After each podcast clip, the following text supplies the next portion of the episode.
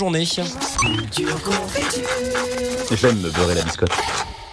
Donc c'est vrai que vu que c'est la rentrée euh, scolaire pour euh, pas mal de nos minots, de nos étudiants, de nos élèves, de nos écoliers, eh bien je vous parle aujourd'hui de crayons à papier, de crayons de couleur. Pourquoi ils ont donc la forme hexagonale? Hugo, une idée peut-être, t'as le droit à tes propositions.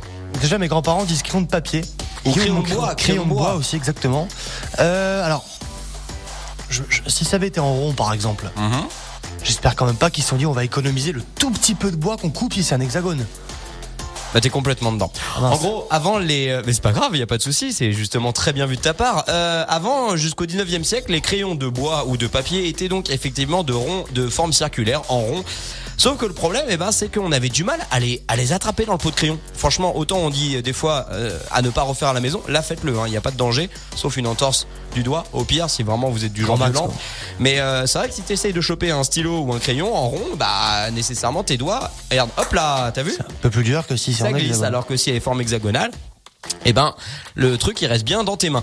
Tout ça vient de l'imprimeur américain Ebenezer Wood, qui portait bien son nom. Hein. Wood veut dire Oui. bois en anglais, accessoirement, euh, qui a révolutionné donc la forme du crayon avec une double raison, comme tu le disais, Hugo, de manière économique. Parce que bah, le rond, si on fait une forme circulaire dans le bois, bah, nécessairement, ça veut dire qu'il y a des chutes de bois. C'est ça. Donc du coup, il l'a fait de forme hexagonale, comme ça tous pouvaient s'empiler et surtout, bah, ça permet de moins tailler la matière. Donc euh, apparemment, c'était des économies qui étaient monstrueuses.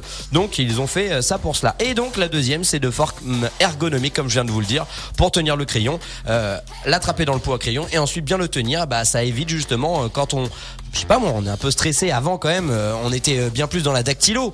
Aujourd'hui, on tape tout sur un clavier, mais avant, on écrivait tout avec un crayon à papier. Et ben, euh, quand tu commençais à transpirer les doigts, je sais pas si ça t'est déjà arrivé, mais flouc, ça, ça, ça zip. Et d'ailleurs, le bic cristal, lui aussi, est de forme hexagonale. Regardez, c'est testé, c'est approuvé. Alors, je sais pas toi, mais moi, bon, j'écris mal de toute manière, hein, j'écris vraiment mal, mais j'écris mieux avec un crayon à papier, par exemple.